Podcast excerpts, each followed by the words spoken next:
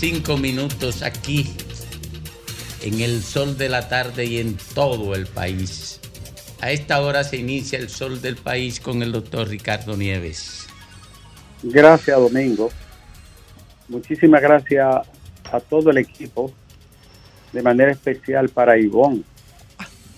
La reina, dile su nombre de verdad. La reina, que yo no me quedo atrás con ella, dile que sí. Su presente está. Yo se lo dije. Estoy escuchando. Ah, ella, está ahí. Sí. Ah, pues no, lo hablamos después entonces tú y yo. Muy bien. Yo se lo dije, pero ella no me creyó. Bueno, tú sabes que los 10 millones de visitantes y turistas, no importa cómo se clasifica y denomina, es un, es un éxito de diferentes gestiones. Trabajo sostenido de, años, no es propio únicamente de un periodo de gobierno, eh, son muchas gestiones de ministros de turismo que han hecho un gran trabajo y un esfuerzo concentrado en colocar al país en los tres primeros de la región, algo formidable. Solamente México está por encima de nosotros. Después nosotros tenemos, señores, 10 millones de personas que visiten la República Dominicana o que vengan en calidad de turistas. Es verdaderamente extraordinario para un país pequeño, una pequeña media isla con 10.6 millones de habitantes. De, haber continuado ese trayecto, ha extendido esa posibilidad y lograr, ¿no? Eh,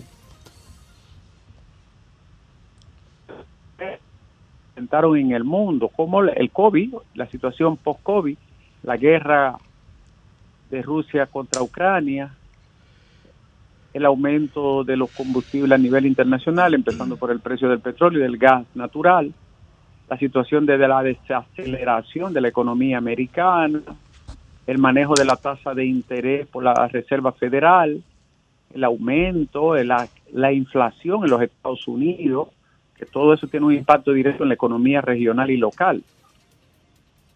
Y pese a todo esto, y además para coronar la situación de Franja de Gaza, como quiera la gente viene a este país. Yo quiero resumirlo de manera muy, eh, muy escueta, valga la redundancia.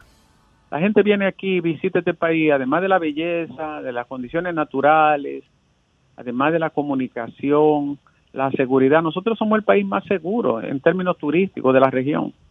Pero la gente viene aquí el, cariño y la dulzura de los dominicanos, que la inmensa mayoría es dulce, noble, agradable, eh, risueño, bailarín, dicharachero, y por las condiciones de la biodiversidad.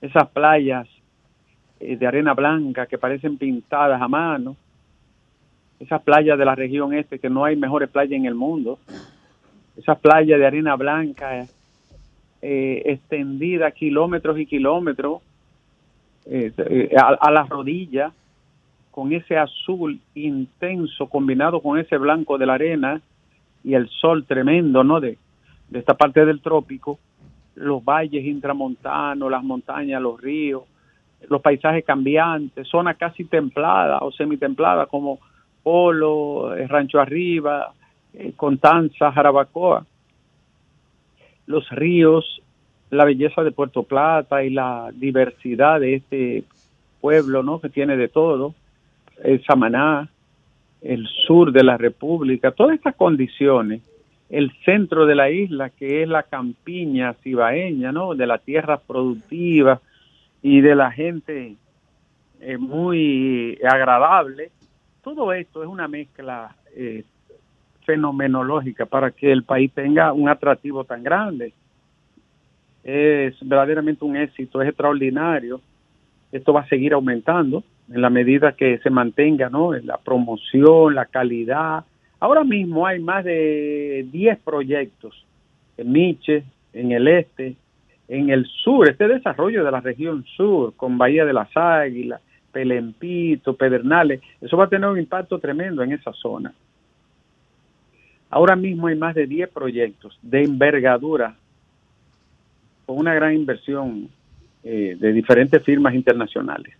Y hoy el país acaba de ser eh, eh, considerado doble A en, en el Fitch Ranking, ¿no? Y, y, y de otras firmas y evaluadores de riesgo que dan estabilidad para la gente que invierte en estas áreas. En el este ahora mismo lo de Miche es una cosa fenomenal, son cinco proyectos enormes, gigantescos, que tienen de todo. En fin, el turismo aquí es, si hubiesen hecho con la educación lo que hicieron con el turismo, nosotros fuéramos un Taiwán. Si hubiesen hecho con la educación lo que hicieron con el turismo, nosotros fuéramos un Singapur, una Corea. Lamentablemente la educación fue, fue asaltada, ¿no? Hicieron todo lo contrario. La educación lo que hicieron fue el predominio de la depredación, del clientelismo, de la corrupción y el robo de los fondos públicos. Hoy vemos que el país tiene 9.7% de analfabetos. Eso equivale a un millón de personas y más en el siglo XXI. Que usted tenga casi un millón de personas que no sepa leer ni escribir en términos tradicionales, ni hablar en términos posalfabéticos de la tecnología. Es una vergüenza para la clase política, así como es un logro lo del turismo y es un reconocimiento que, que debemos tributar en la educación, que es lo más importante de todo, están todos quemados. Absolutamente todos quemados. Uno más quemado que otro, naturalmente. Analfabetos que no saben leer ni escribir, casi un 10%. Eso, además de que avergüenza, lastima. Pero en el caso del turismo, creo que es un reconocimiento que hay que darle a, a los que han pasado por ahí, a todos y al gobierno que ha tenido, pese, repito, al panorama adverso, ha tenido una gestión muy eficiente. Eh, un logro de David Collado también, sin duda. Señores, el, el, el pelotero Wander Franco, la caída de Wander Franco, un muchacho con un talento excepcional, desde que eh, firmó para, para profesional y, su carrera a través de la Liga Menor era en una línea que se llama Pep Line, que es donde colocan los mejores prospectos. Ahí él era el número uno de toda la pelota en el mundo, señor. Y este chico, por un manejo inadecuado, vamos a decir de sus emociones, le han aparecido dos o tres querellas hmm. depositadas de involucramiento con jóvenes menores.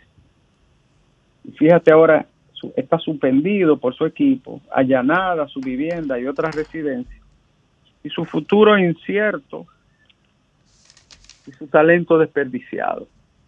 El arte de la prudencia, decía Baltasar Gracián, el arte de la prudencia.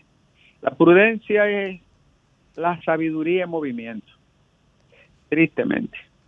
Señores, Michael, Michael Saba, es que se llama, ¿verdad? Sí. Señores, estamos en presencia de un sociópata. Yo estaba viendo un video y ese tipo estaba como si estuviese en una conversación con un grupo de amigos. Frío, eh, vamos a decir, algo distraído.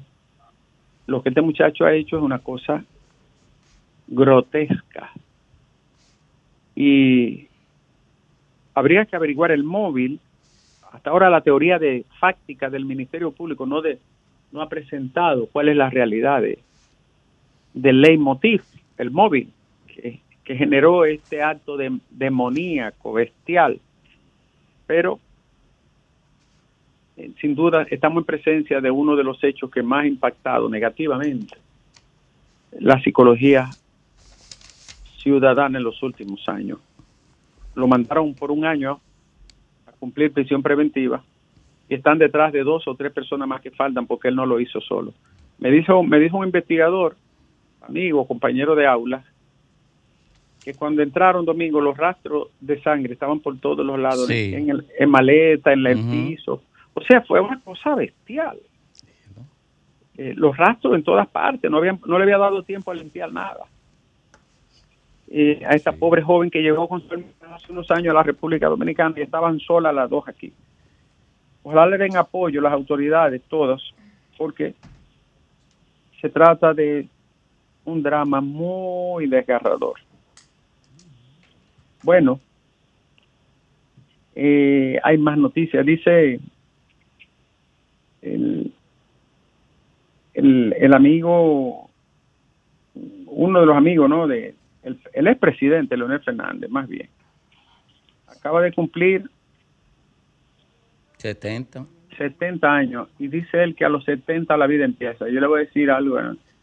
eh, líder, líder, pero yo estoy lejos de los 70 y hay días que casi no me puedo levantar. Ricardo, una Sí. pregunta. ¿Cuáles son las expectativas de vida de los dominicanos y las dominicanas? 73.6. Esperanza de vida. De los hombres, esperanza Sí, de vida, sí. 73.6. O sea que yo creo que Sí, hay, pero ahí hay no, un ruido. ¿Cómo no. es posible entonces lo dicho por el No. expresidente Fernández? Pe- Pero, pero en el caso de, de los que viven como Leonel, Una media. eh, los que viven como Leonel, tú puedes sumarle 20 más o 25. No, naturalmente. Ese es, la- la- Leonel la- pertenece al club de Balaguer, recuerda. ese es la- ese es el promedio, la tasa, la media de la esperanza vida. Pero recuerda que son estratos. En el estrato El que, él, donde él está. que él vive, Ajá. ahí la esperanza vida de- en ese pequeño círculo, ¿verdad? De la, de la burguesía dominicana debe de, debe de estar sobre los 80 años. Pero Sí. una, una vida intensa políticamente con tres periodos presidenciales. Ah, bueno, el duró estrés- 94, no te preocupes. El hay Leonel Parrato. hay Leonel Parrato. Eh, liberales.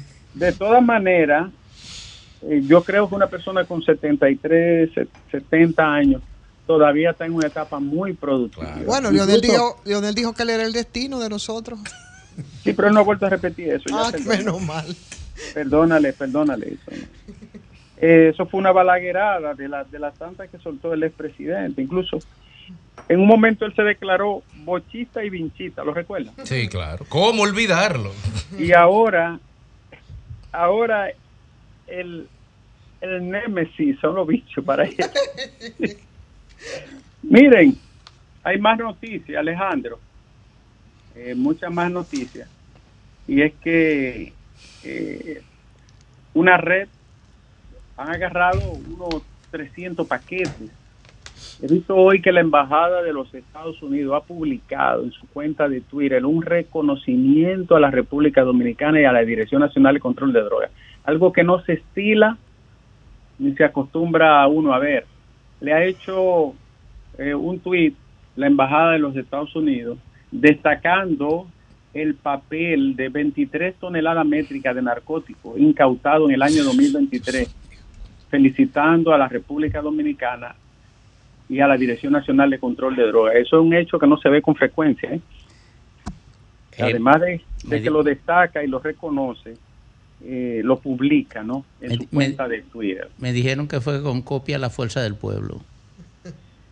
Eh, tú sabes que una de las cosas que afecta mucho el debate y la dialéctica política es que aquí la gente ni reconoce ni tolera cualquier otro mérito, todos. ¿eh? O sea, el- aquí se cree que la mejor defensa es el ataque y no es así. Es un acto, yo diría, honrado, reconocer cuando una entidad, una institución ha tenido buenos logros, como el caso de turismo y la misma Dirección Nacional de Control de Drogas. Es inocultable que la DNCD ha tenido un desempeño eh, extraordinario sin, sin actos de corrupción escandalosos que suenen como en el pasado, muchísimo, que no tienen ni siquiera visa. Y hay, por, la mayoría de los que han pasado por ahí terminaron con la visa quitada y algunos, hay un caso de, de gente que está embarrada en extradiciones. Entonces eso no se puede negar, ¿eh? porque eso no, incluso no desmerita, al contrario, eh, eleva no la, la estima pública cuando tú tienes la nobleza de reconocer. Doctor, Ahora, evidentemente que es más fácil incautar la droga que agarrar los narcos. Es que Bueno, recuérdate lo que que, llega en bote y se queda Lo en que los- ocurre es que, acuérdate de esto, Ivonne, la- el narcotráfico es una empresa súper inteligente. No estamos hablando no estamos hablando de un vendedor de maíz en la calle, son empresas inteligentes. Sí, sí. Y una de la, uno de los mecanismos más interesantes que utilizan es el agente inexistente, o sea, no existen. Sí, así Por es. eso nunca tú le vas a llegar a, a la cabeza y esa es una de las características del crimen Y, organizado. y es que hay muchas hipocresías también. A veces se da que el perseguidor es el perseguido. Y Doctor, también, mire, eh, tú doctor. dices, un país tan, tan seguro como Estados Unidos, tiene 22 millones de consumidores. ¿Cómo, Eso es. cómo llega eso para suplir esa necesidad, no? Óigame, que usted, uno a veces escucha las estadísticas y, y son tantas y son tan númer- números que, que uno no lo grafica, no lo dimensiona. Pero un, un contenedor, un furgón de 20 pies, coge 22 toneladas métricas.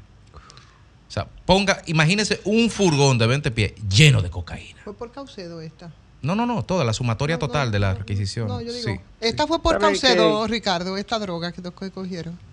Eh, sí, fue en el este. Ah, usted se dio una cuenta de un fenómeno, mi querido Ricardo, que aquí no nadie movió un dedo, pero aquí los puertos prácticamente los privatizaron con Caucedo y después de ahí es que se ha cogido droga. Eso- Bueno, no, no, no. También. Bueno, yo, una de las cosas que yo me he preguntado es, ¿cómo un puerto de talla internacional como Caucedo, sí. por ahí, cómo es que agarran tanta droga? Oh, Me doctor. imagino cuánta saldrá. No, pero es que recuerde también, una parte se correlaciona en el incremento y respondiendo a su pregunta. eso es el, aleatorio. no, y por el tema de los rayos X que ha puesto aduana. O sea, el servicio de rayos X y la detección de todos los furgones ha incrementado la, la- la capacidad de captura y además la inteligencia es la base de todo al final de Si yo fuera el Estado Dominicano montar al lado de Caucedo La cárcel ahí una, mismo. una dependencia de la Dirección Nacional de Control de Drogas y de Inteligencia, ahí mismo al lado, pusieron un vecino ahí. Y una sucursal de Najayo también. ¿De quién es esa vaina de, de, de- de Punta Caucedo? Bueno, yo lo único que sé es que todos los puertos aquí, que todos los ¿cómo puertos se aquí se fueron por, por buena parte árabes, y parece. todos se redujeron a Caucedo y como yo fue la mejor estrategia para privatizar los puertos que ¿Pero pues, de quién es esa vaina? bueno, no me acuerdo, pero es un consorcio internacional. exacto, son muchos, es un Oye, consorcio. pero ese consorcio es agraciado, a cada rato se saca un billete ahí. ¿Qué es eso? bueno, eh, finalmente, tú sabes que yo he estado, para, precisamente un amigo me regaló un libro de Escotado, un filósofo, Oh. un, un erudito español, Sí. un hombre sabio, extremadamente sabio, un hombre que se dedicó a la conexión del mundo, al conocimiento. Y, y estoy leyendo un libro que se llama La droga, de él. Y me- yo estoy sorprendido con lo- los datos y las cosas que me trae ahí.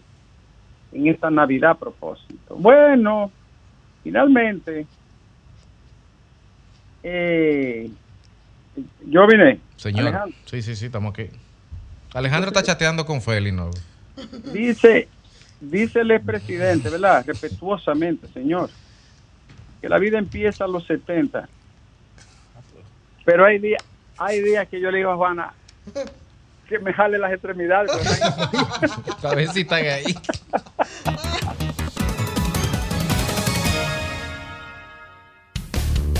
El sol de la tarde. El sol de la tarde. Comunícate 809-540-1065. 1-833-610-1065 desde los Estados Unidos. Sol 106.5, la más interactiva.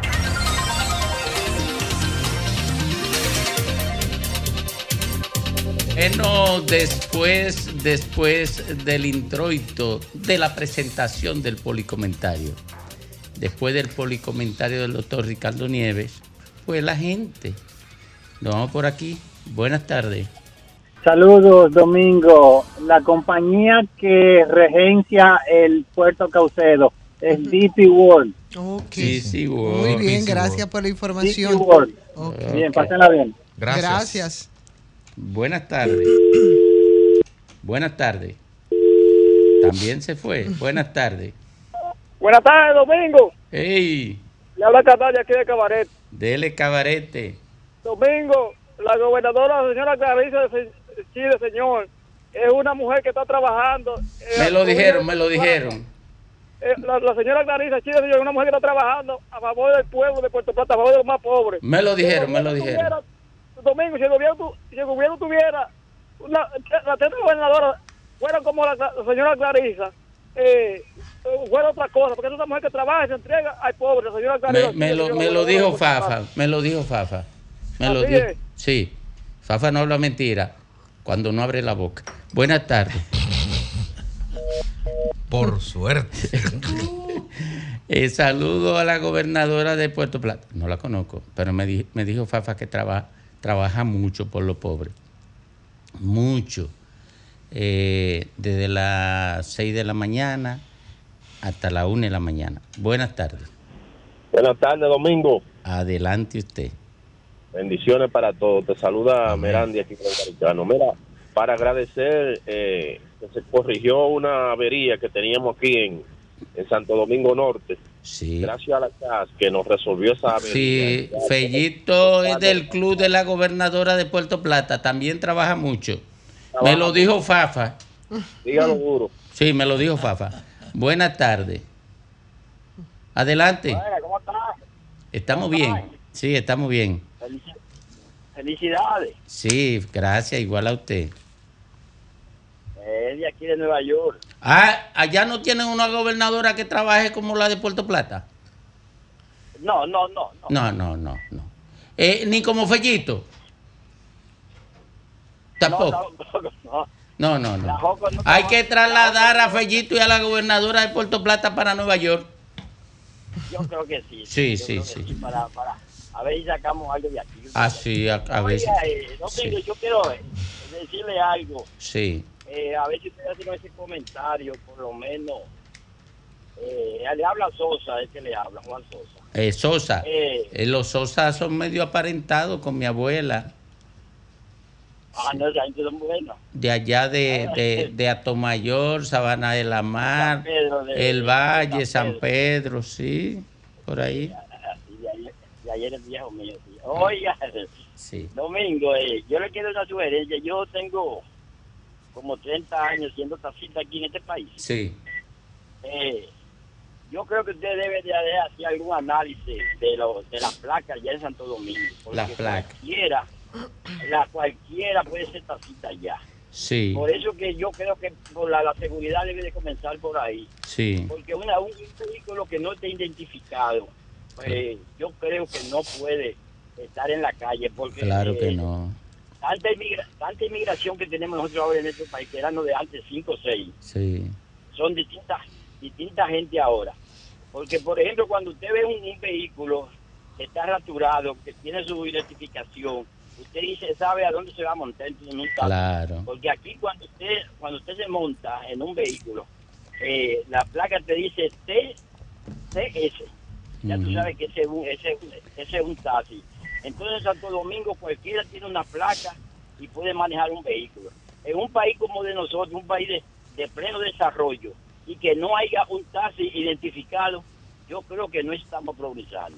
Me Sí. mi querida Ivonne. Tienes razón. A la reina, sí. Toda la razón. Sí. Aunque ahora con la nueva plataforma. Aló, Sí, ¿Cuál plataforma? La que no está funcionando. La La U. 340. Domingo. Adelante, mi querido. Sí, sí, buenas tardes. Mucha salud en este nuevo año y siempre para todo el equipo, especialmente para usted. Gracias, gracias. Sí, mire, Domingo, nosotros queremos decirle a la a este, Ay, le de estamos esto. habla- sí señor, le estamos hablando de, de los frailes segundos por la marginal, eh, que, que por favor vengan a completar que ellos, tenemos que reconocer que estaban poniendo todos los bombillos Ajá. de, de las calles, sí señor. Oh, Pero le, Dios. falta- le faltaron algunos, es decir, que le Diga, la que- ubicación. Sí, ya lo dijo.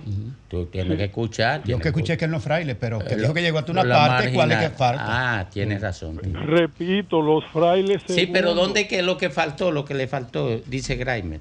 La calle, Sí. sí, cómo no. Yo le estoy hablando de la Fausto Cejas Rodríguez. Ahora sí.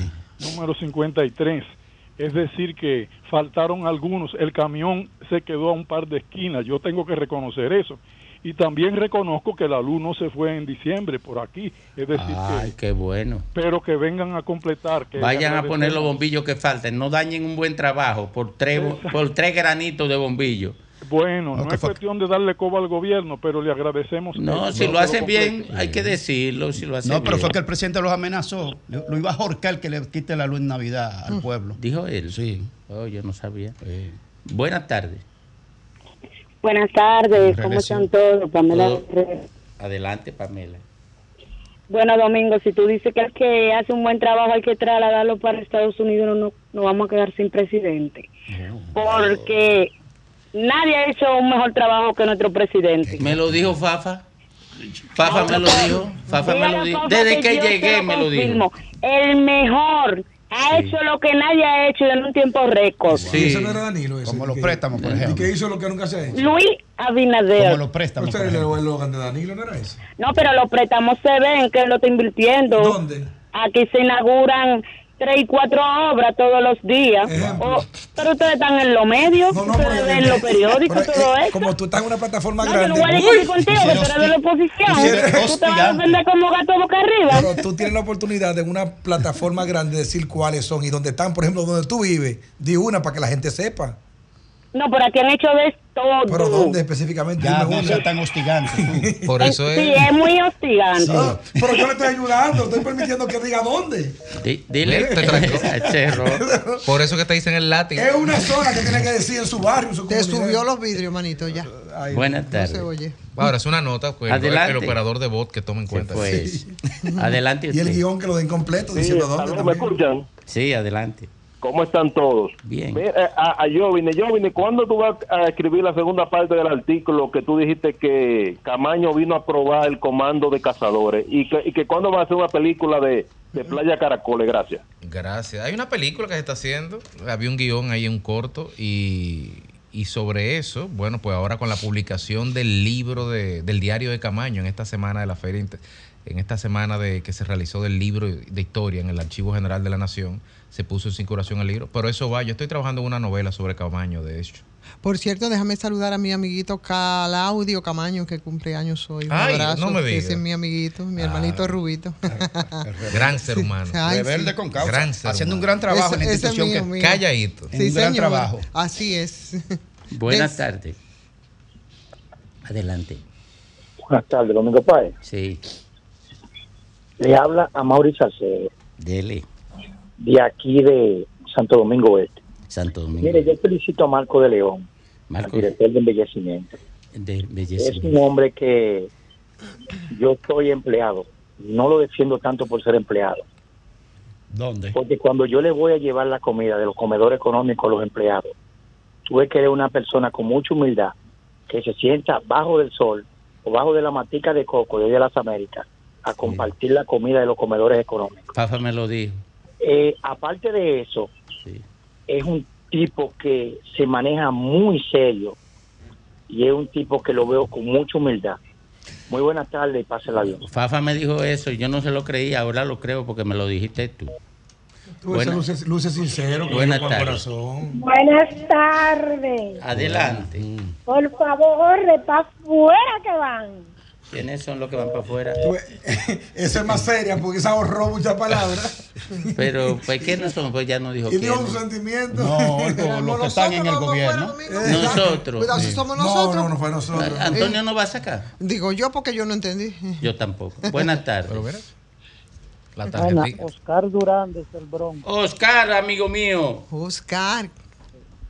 Y quiero felicitar primeramente a un ex amigo mío, a un yo he tenido como mi hermano, se llama Domingo Paz, Ay, mi madre. que me abandonó, pero De cuento, con un, pero cuento con un amigo que ahora no está presente ahí, mi hermano, que sí me llama, que me- sí me coge la llamada. Ah, no, pero es que yo no tengo con qué llamarte. Fafa, la última vez que Fafa me dio un paquetito fue en julio del año pasado. De este año, de este año. que, que tú sabes cuál amigo es, pero ya está bien. Yo quiero responderle a una distinguida dama interactiva elogiando los la cosa positiva y todo lo que ha hecho Abinader de su derecho.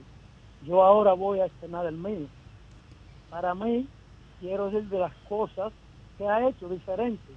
Por Sí. ejemplo, hay 31 exfuncionarios que por presión del pueblo él lo sacó. Para mí, que cogí lucha aquí, que en ese aeropuerto me, me agarraban en el cuartito y me decía, este es el hombre que le dice capo a Danilo y a Lionel. Y digo, no, que lo he dicho, no, que lo digo. Y si quieren desaparezcan. No sé si por providencia de Dios siempre aparecía alguien que decía, dejen a este hombre. No sé si es que me conoce donde, por algún sitio donde yo voy o porque Dios me protege. Y aún así, yo, porque Abinader nos vendió que iba a acabar con impunidad, con la corrupción, que era un cambio. Duré dos años aquí, que yo he sido ajeno a los sistemas de partido, pero eh, protegiendo, tratando de que tuviéramos un país, que tuviéramos un país y queríamos salir de, de dos gobiernos que fueron narcoestados, como Leonel y Danilo y su banda. Entonces Luis Abinader nos metió al medio, pero Luis Abinader... Usted se llama. Ferreira. Morrobel. Yo quiero, oye, yo, yo tengo ocho meses que no podía comunicarme porque esa, esa comunicación no podía. Quiero que me, que me den oportunidad hoy. Que, que- que yo no, Eh, yo no eh, soy. eh, eso es Grimer, eso es Grimer boicoteándote. Grimer, él Pero se llama, que habla. No, él se llama Oscar Ah, que no lo escuché al de. Nueva Es- York. Es su, es su deber y yo le respeto la libertad de expresión de cada quien. Ellos no creen en eso. respetarme la mía, si alguien no me la quiere respetar, yo la acepto. Yo le cedo mi turno, Pero- expláyese. Pero quiero también decir a una heroína está que muy hay ahí, flexible hoy. una heroína que hay ahí que nunca la he visto personal y por más de 30 años yo he sido un seguidor de ella, porque toda mi vida he sido seguidor de la persona que tiene el temple, A Ivonne. la reina Ivonne. Por 40 años usted la sigue. Muchas gracias, Oscar. Pero, Debo tener más de 40 años en la radio. dijo 30. Ah, pues Nieves tiene razón. entonces. Debo tener más de 40. A los 17 comencé. Y- Así es. Y ella, Wow. y ella conoce mi voz de la Casa Claro que sí. Así es. Entonces, yo quiero decirle, Samuel Ferreira, Yo le voy a dejar mi turno, agótelo. eh. un amigo 1A de Luis Abinader, 1A, que fue el principal administrador de los 880 mil dólares del grupo de Lionel, de los Tucanos, que yo quería montarme con Lionel cuando él recibió esos Tucanos, cuando yo lo vi, que lo presentaron, porque es piloto también. pero para usted tumbarlo será. Ahí está Nene Cabrera, Ay, oye, un perverso reconocido. anda para domingo, pero domingo. Bueno, y pero. en dos días fue y acabó con un proyecto en agua, Déjalo que se eh, estafó todos los millones que quiso y Abinader a su lado, incluso estuvo en la preferencia de las encuestas en el Distrito Nacional. ¿Usted me entiende? Ahí está ese de la vivienda. Diga más, diga más. ¿eh? Un señor que, que sabe todo el mundo, el perverso que es, y fue él, se vendió él mismo, el canódromo. Ay, Él mismo se lo vendió. ay. Nos mandó a Eligio Jaque para Ay. acá, que esa es la perversidad más grande. Ay, Dios mío, no, ya domingo ya. No, Eligio padre. Jaque. Yo me voy a quitar los que No, fue no, oye, no, no, oye, que donó, que donó España 500 millones de dólares para los invernaderos. Pero usted ensalmó a Domingo, fue. Usted Usted lo ensalmó a Domingo. la justicia. Y yo que un, que, que un juez de alta corte, amigo mío, me dijo, da pena. Al hijo Jaque lo, van, lo iban a sentenciar esta semana y pusieron a Joana Vázquez interina para librarlo, ¿Cómo? para exonerarlo. Oye, Eso lleva primicia. Yo, yo cuando hablo tengo elementos de juicios, porque Domingo más o menos sabe Ay, quién soy yo. te va a involucrar Y a mí Domingo. me duele porque yo quiero un país, yo quiero un país toda mi vida. Y yo soy un uña sucia. Oye, yo soy un uña sucia de Jarabacoa, que me, que me conocen. Y me importa dar la vida por mi país, porque allá, allá se creen que patriota es el que coge el fusil Ah, y el que anda por la montaña. El más humilde, el más humilde es un patriota cuando usted su vida se dedica al bien y a sufrir por los descalzos, Eso a verdad, sufrir por la es. medicina. Eso de los sí es verdad. Oscar, te a sufrir por, a sufrir a sufrir porque no hay de- porque, porque no se no se implementa Oye, el deporte oye. en mi país a Correcto. tenía no tres una meses cama por en los conectarse. a sufrir porque no hay una cama en los hospitales a sufrir porque yo porque yo conozco a la mayoría de funcionarios que eran que, que, que- que no tenían un centavo y hoy y hoy han destruido Jarabacoa por donde quiera en la cabeza de los ríos Eso es verdad. Eh, brilla, brilla de 50 y 60 millones a costilla. E- ese crimen que se cometió en Jarabacoa con el apoyo del Estado, de la quinta, la, quinta ya de, de Manabao, del bosque, que fue un crimen hasta nivel, hasta nivel internacional conocido y que estaban en una investigación. Se Y la en investigación lo en que es que 21. salen con un protocolo, haciendo un proyecto que, que- Sí. eso va a ser un, un- ajá, oye, Oscar, mira, yo te felicito. ¿Tú sabes por qué? Porque todo lo que tú me estás diciendo Fafa me lo ha dicho en privado, pero no se atrevió a decirlo en público.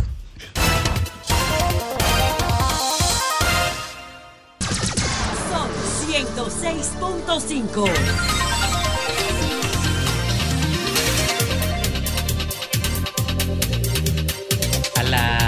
3.18 minutos aquí en el sol de la tarde, en el sol del país, don Rafael Fafa Taveras. Gracias. Señores, la información del mayor volumen de drogas que ha aparecido con más de una tonelada, más de una tonelada relacionada con droga, trae aparejada otra cosa. ¿Usted se imagina que en esa operación fuese el vehículo de un alto oficial el que sirviera de base? Y yo creo que en el momento actual que se está tratando de echar hacia adelante una transformación de la policía, que se está tratando de echar hacia adelante porque eso no puede ser un milagro, es que de un día para otro, es una batalla. Y esta publicación nos refiere a dos cosas. En estos últimos tres años, hasta los yanquis reconocen, ha habido una muestra de éxito en la persecución de las drogas que no tiene precedente en el país. Cabrera, ese actual director, ha hecho un milagro con relación al pasado en cuanto a lo que ha obtenido. Y que ese crecimiento de la persecución del tráfico de droga ocurra paralelo al proceso de transformación de la policía, yo creo que para reflexión el hecho de que en esta operación de la más alta acción delictiva haya habido una mediación de un oficial. Yo no tengo duda de que en el proceso de formación de la policía, que he estado reclamando que se necesita más información de lo que se está haciendo ahí, que se converse con más rapidez, que Chu no es un problema para espectáculo de ir, es para mantener una información. ¿Cómo es el proceso de transformación de la policía? Y con este hecho aparece una cosa. La policía no tenía un pago adecuado. Nosotros hemos abogado por mejorarle las condiciones de vida, porque sin mejorarle la condición usted no le puede pedir que se comporten de otra manera. Usted es una autoridad y con lo que gana no puede vivir y no es justa su autoridad, no. Entonces había una estructura que legitimaba la corrupción adentro y que en cierta medida dejó una práctica verificable en los jefes que se fueron, incluso ahora remitiéndola a un desafío. Si hasta ahora había ha habido una impunidad con lo que han dirigido estas operaciones del tráfico de drogas, yo creo que este anuncio de tener un alto oficial en la operación de más envergadura dice, hay un compromiso para la policía hacer una indagatoria mucho mayor en sí misma para establecer un esfuerzo extraordinario que permita sacar de la policía o de las Fuerzas Armadas prácticas que la gente sabe, explican la impunidad con lo que se manejaba en el pasado, el tráfico de drogas. Porque si ahora hay una dimensión de este tipo, no puede ignorarse que tiene que ver con un mejoramiento de la persecución. Porque antes cuando no había riesgo, seguro que había más base para el tráfico. Ahora, habiendo una política de evidente nivel de persecución y no de complicidad, debía haber una reducción y lo que están apareciendo son los hechos más escandalosos. Y yo creo que esto obliga a que dentro de la policía y de las Fuerzas Armadas se dedique una atención especial a tratar de detectar las posibles relaciones de complicidades entre oficiales y los delincuentes, porque en el fondo, cuando cogen un paquete de esos no aparecen los promotores, son los que los trafican. Hay una política como de encubrimiento y una política de impunidad para los verdaderos gestores del delito. Y entiendo entonces que esa aparición de un alto oficial en esta, la más grande en volumen operación de tráfico de drogas, remite a que tiene que hacerse una reflexión e incorporar en el proceso de transformación de la policía un capítulo dedicado a detectar las complicidades que nadie puede negar han sido constantes en el tráfico de drogas y la propia institución de la policía.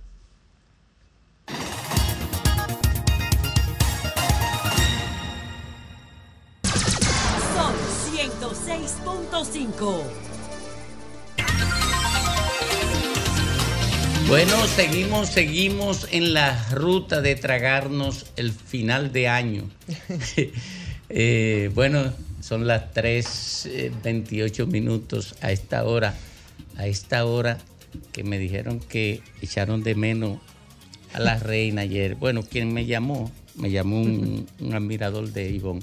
No, ella estaba aquí. Ella estaba aquí, esa noche me la mí. En el holgorio me fui a negro y presenté al tal Graimer. Vámonos con la reina hoy. Bueno, pues gracias Domingo, saludos a República Dominicana desde esta tribuna, siempre decimos, el sol de la tarde. Y sí, de las cosas que quería, aunque Graimer trató el tema brevemente, porque voy a, voy a, voy a tratar dos temitas hoy breves. Eh, en estos días en los que tú recuerdas, Domingo, nuestros años de reporteros, en esta semana ya última etapa de estas alocadas fiestas navideñas, los reporteros no sabíamos. O el 25 íbamos a hacer las estadísticas de los muertos y ahí entonces teníamos que inventarnos de todos, los reportajes en profundidad Para llenar los espacios. para llenar los espacios. Quiero decir que no hay tantas, tantas informaciones, pero mira, precisamente esta Navidad y ya en esta última etapa, yo quiero hacer una reflexión rápido a partir de las estadísticas, en una fecha en la que se supone que Navidad es una época de fiestas, de reflexiones, de recogimientos, de acercamiento, qué sé yo, como usted quiera, pero es una época para tú disfrutar. Pero aquí en República Dominicana la realidad nos ha desbordado y se ha convertido entonces como si fuese una época en la que nosotros vamos a, buscar estadísticas de personas muertas. Y eso eh, yo no sé cómo vamos a hacer para detenerlo, eh, porque ahora lo que anunció el Centro de Operaciones de Emergencia eh, fue que había soltado a las calles 46 mil personas en esa primera fase de este operativo para, para la prevención, señores, y que nosotros tuviéramos 125 accidentes de tránsito que terminaron con la vida de 19 personas, nos dice que tenemos que hacer algo más, que esa coordinación importante, por supuesto que sí, pero bueno, en la, el año pasado, por ejemplo, que, eh, incluida incluso la, vaya la redundancia, la- las fiestas de final de año que todavía tenemos pendientes, fueron 38 personas las que murieron, de acuerdo, claro, a las cifras oficiales. Probablemente hay algunos subregistros. Y si ya a estas alturas nosotros tenemos eh, casi la mitad, pues parece que eh, vamos a igualarlo o vamos a superarlo y ojalá y no sea así. Parecería que no avanzamos entonces en nada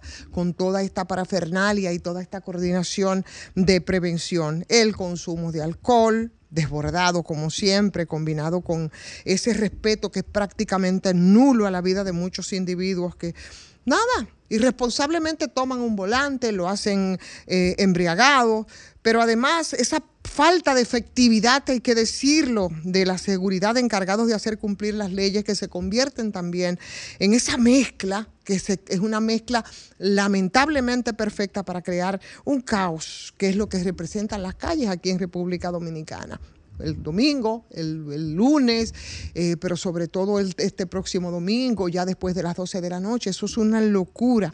Entonces, si contabilizamos 338 personas que también sufrieron intoxicaciones alcohólicas y que 14 de esas eran menores e incluso niños, los muertos por accidentes, entonces yo no sé cómo vamos a parar si sumamos todo eso. Y yo creo que eso es algo sobre lo que nosotros tenemos que reflexionar mucho más allá de esas coordinaciones que se dan.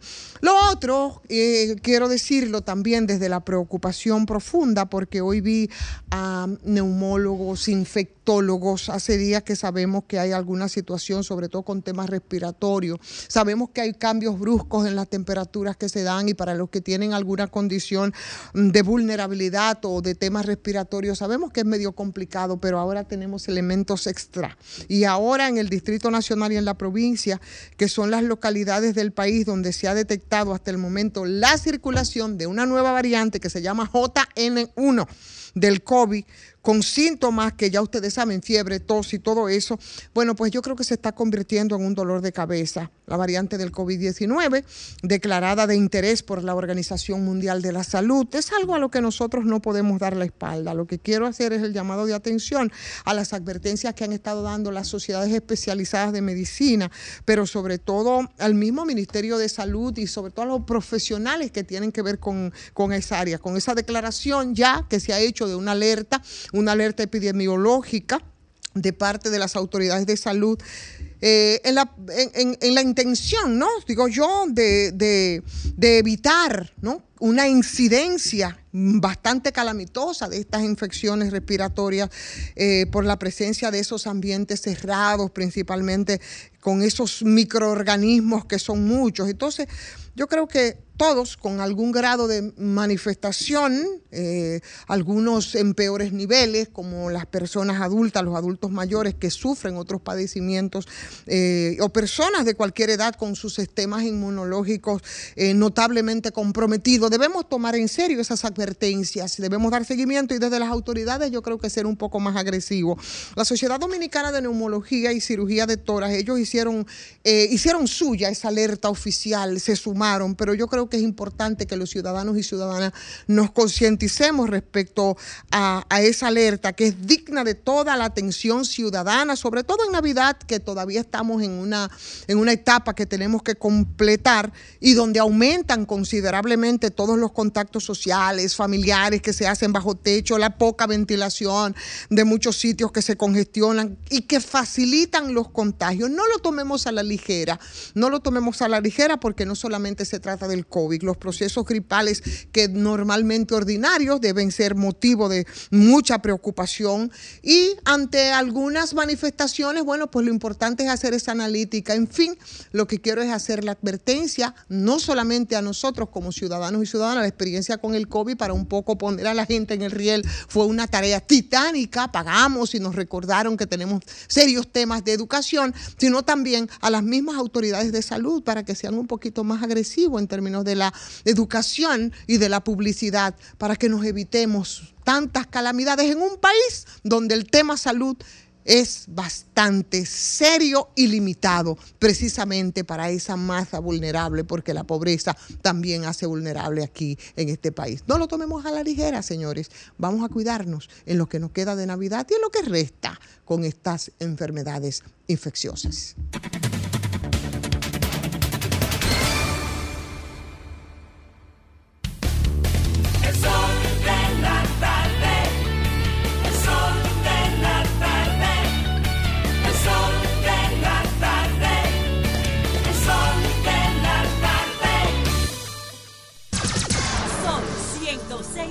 105. Bueno, retornamos, retornamos al sol de la tarde a las 3.37 minutos. A propósito del comentario de Ivonne Ferrera, ahí tenemos a la infectóloga Sara Mota, la doctora Sara Mota, que nos ilustraría eh, sobre esta preocupación externada en el comentario de Ivonne. Sí, buenas tardes, doctora.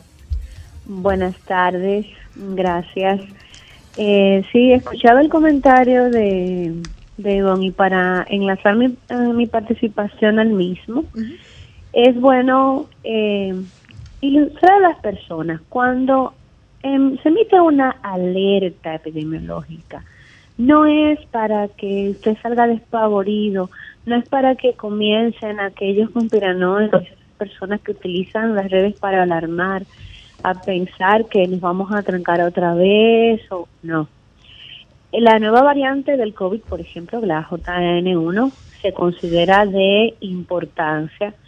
No, no es tanto por la gravedad que pueda presentar, sino por la alta contagiosidad. Es decir, es que si yo tengo esta, esta cepa, esta variante del COVID, y estoy en un salón con ustedes, la posibilidad de que la mayoría de los que están ahí salgan infectados es más alta que con otras variantes. Eh, además, como mismo mencionaban ustedes, también está el hecho de que nos encontramos ante la circulación de otros virus respiratorios, como el virus incita respiratorio, como el adenovirus, los rinovirus, que son un grupo, por ejemplo, el caso de los rinovirus son unos virus pequeñitos que son sumamente infecciosos y que causan muchísima enfermedad. Incluso hay san- adultos sanos que al hacerse pruebas donde han encontrado diferentes virus como el respiratorio, describen cuadros que no necesariamente los han hecho eh, necesita, o sea, no han necesitado ingreso, pero quizás han mantenido varias semanas con síntomas respiratorios, con fiebre, con malestar, que quizás no han ameritado ingreso porque son personas sanas que no tienen una condición de base, pero enferman. Es decir, que debemos cuidarnos. Pero doctora, hay una población que es bastante vulnerable, como los adultos mayores, por ejemplo, personas que tienen alguna condición. Entonces, la, la proclividad a, esta variante del coronavirus, a- eh, yo creo que entonces debería, ameritaría un cuidado muy particular en este caso, ¿no? Exactamente, por eso me refiero primero a personas que son aparentemente sanas e igual necesitan atención. Imagínese usted, si usted es una persona mayor que ya tiene un diagnóstico de base, o si usted es un adulto que aunque tal vez no tiene edad, pero tiene condiciones de base y además hábitos tóxicos como eh, alcohol y, y tabaquismo, pues con mayor razón debe cuidarse. Entonces, alguien dice, bueno, ¿cómo me puedo cuidar? Esa es. está la vacunación. Si te vacunas, por ejemplo, contra influenza, evitas coinfección. Si te vacunas con las vacunas del COVID que están disponibles en el país, también puedes evitar coinfección y riesgo de mutaciones y que, que resurjan incluso nuevas variantes.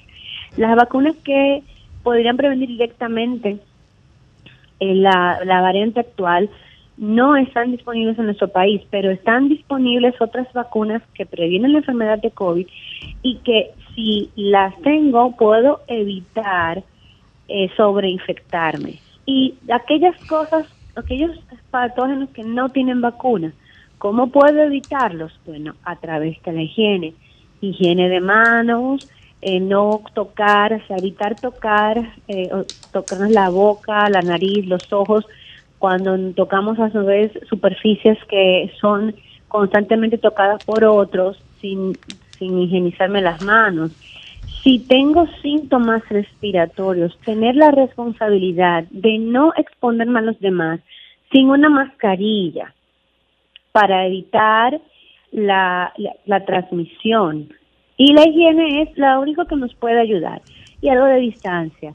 Siempre comento que a mí me llama mucho la atención de que en el metro de Santo Domingo, que es un, un servicio de transporte masivo, nadie utiliza mascarilla. Cuando yo lo utilizo, porque hay un día a la semana que me traslado a la ciudad y lo utilizo para llegar como muchos, mucho más rápido a mi destino y segura, la única que tiene mascarilla en ese vagón soy yo. A veces es una persona mayor y me quedo pensando, aquí estamos Esteban y yo como dos locas, somos las únicas que tenemos mascarilla. En, en un sitio tan, tan eficaz para la transmisión. Entonces creo que tenemos, o sea, parece que no aprendimos nada con el COVID, de que las enfermedades respiratorias se transmiten por esta vía, cuando tosemos, cuando hablamos, cuando estamos en sitios con poca ventilación. Así que si usted se encuentra con síntomas gripales, está invitado a ese compartir. Si usted quiere a las personas con las que va a compartir, evite ir con síntomas respiratorios activos a cualquier reunión. Y si pueden hacer reuniones en sitios adecuadamente ventilados, es lo más recomendable. Doctora, este, precisamente a propósito de eso, ¿en qué grupo etario está golpeando más fuertemente esta, esta nueva variante de? Es una afectación universal tomando en cuenta lo que mencionó Vivón, teniendo más riesgo de enfermar o complicación o complicarse gravemente aquellas personas con edad, aquellas personas con comorbilidades. Pero también hemos tenido muchos casos de infección respiratoria y de coinfección, incluso con dengue, influenza, que hasta hace poco teníamos una alta, una alta tasa de dengue en niños de todas las edades, incluido desde lactantes pequeños hasta niños de todas las edades y adolescentes. O sea, la susceptibilidad es universal para infectarse. Ahora bien, el riesgo de complicación siempre será mayor en las personas más jóvenes, entiéndase los niños menores de 5 años, y en las personas mayores por encima de los 60 y aquellas personas de cualquier edad que tengan condiciones como enfermedad pulmonar crónica, diabetes, cardiópatas y fumadores. Bueno, doctora, muchísimas gracias. Importantes orientaciones a propósito de estas preocupaciones que, que han habido y que han expresado ustedes, los profesionales de la salud y que tienen que ver con las enfermedades respiratorias. Gracias por atender a nuestro llamado en esta tarde. Pase buenas tardes.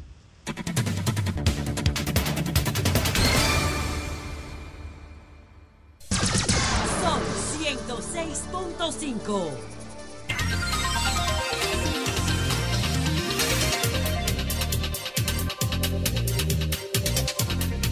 Retornamos, retornamos al sol de la tarde y hacemos contacto con el doctor Plutarco Arias, que es el presidente de la asociación de la Sociedad Dominicana de Neumología, a propósito del tema este de las afecciones respiratorias y, y las variantes eh, que están circulando en el territorio eh, que afectan el sistema respiratorio. Buenas tardes, doctor Plutarco Arias. Buenas tardes, buenas tardes. ¿Hasta dónde extendemos las preocupaciones que debemos hacer los ciudadanos frente a tantas eh, eh, enfermedades respiratorias más allá del, del COVID? Bueno, dicen que los cambios climatológicos en su momento va a incidir de manera considerable en las pandemias del futuro. Eso es lo primero que voy a decir. Y lo segundo es eh, que ahora hay una preocupación por la variante JN.1, pero no solamente eso debe preocuparnos, debe preocuparnos más la influenza que hay bastante en el país. Eh, la influenza H1N1, la A y la B. Tener más en cuenta también el virus del sistema respiratorio, que también es bastante. Y posteriormente a esos virus se producen muchas neumonías porque la, el sistema inmunológico del paciente desciende en, lo que el concepto defensivo del sistema inmunológico. Se producen eh, muchas neumonías post-influenza, post-virus, eh, post-virus sin sistema respiratorio, y que es eh, sobre todo en niños, y que hay que darle seguimiento a eso. En la JN eh, punto uno, eh, la variante del COVID, yo creo que lo más importante es saber que es más contagiosa, ah, contagia más rápido, pero es una variante que es tan débil en términos de sintomatología, que es una gripe que pasa como una gripe cualquiera, con tos, pero hay que estar alerta y darle seguimiento. la OMS la ha declarado como una variante de interés solamente en el momento. Doctor, a los que nos ha dado COVID y además nos hemos vacunado, en el caso mío, tres vacunas, eh, ¿cuál es el, el nivel de riesgo? El nivel de riesgo sigue siendo el mismo porque Ah, carajo, esta variante, eh, la cobertura de la vacuna no, no está dada para esta variante de Claro. Entonces, por esa razón, no eh, eh, los riesgos son los mismos. Si usted tiene pro- problemas inmunológicos, de compromiso inmunológico, pues los riesgos siguen aumentando de manera considerable. La, la cultura de los tés, doctor, que en este país eh, muy estamos muy acostumbrados a tomar té para la gripe, té literal de hoja y limón, y canela, este- esa, esa- eso funciona, doctora, además de los medicamentos. Bueno, las bebidas calientes siempre han ido bien para los procesos gripales, pero no solamente eso, y resfriado común, pero eso no solamente va a resolverlo todo. Si usted tiene fiebre más de dos días, 48 horas, pues yo creo que a lo mejor hay que acudir al médico, porque no solamente tenemos COVID, no solamente tenemos eh, virus respiratorio, no solamente tenemos influenza, también tenemos dengue, y el dengue da mucha fiebre, mucho dolor muscular, igual que estos procesos respiratorios. Doctor, usted hablaba del riesgo, que el- del riesgo que continúa y de que la ciudadanía no debe bajar la guardia, ¿no? Mediante por el tema del virus que, bueno, el virus este, el COVID, que parece que efectivamente llegó para quedarse. En esta coyuntura, ¿qué le decimos a la gente? Póngase su mascarilla, recójase o qué? ¿Qué podemos decir? No, mire, si usted está enfermo y usted empezó con un proceso gripal, quédese en su casa. Si usted tiene un proceso gripal y tiene eh, gente inmunocomprometida, enfermo, con problemas renales, crónicos, eh, de, gente mayores de más de 65 años, 70 años, si tiene gente con eh, los mismos niños menores de 5, entonces lo ideal es que usted mantenga un poquito de distancia física. Eh, si usted se va a, a una actividad social en un momento que tenía un proceso gripal, yo le aconsejo que no vaya.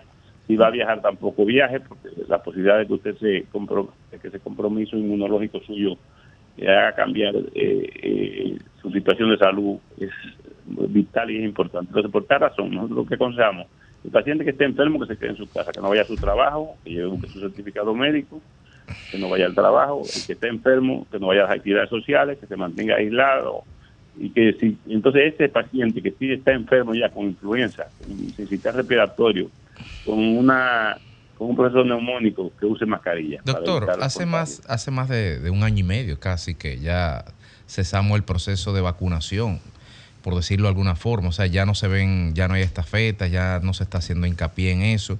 Pero en ese periodo de tiempo el COVID ha evolucionado y usted lo acaba de mostrar con la JN.1. Eh, ¿En algún momento eh, estaremos compelidos a hacer nuevos reforzamientos con nuevas vacunas? Parece que sí, que hay una vacuna bivalente que se está produciendo, que todavía no la tenemos en el país, que se está hablando de ella, para proteger sobre las nuevas variantes. Bueno, pues ahí, ahí está. Muchísimas gracias. Conversamos con el doctor Plutarco Arias, presidente de la Sociedad de Neumología. Gracias por sus orientaciones, doctor Arias. Pase buenas Gracias a tardes. Buenas tardes. Sol 106.5.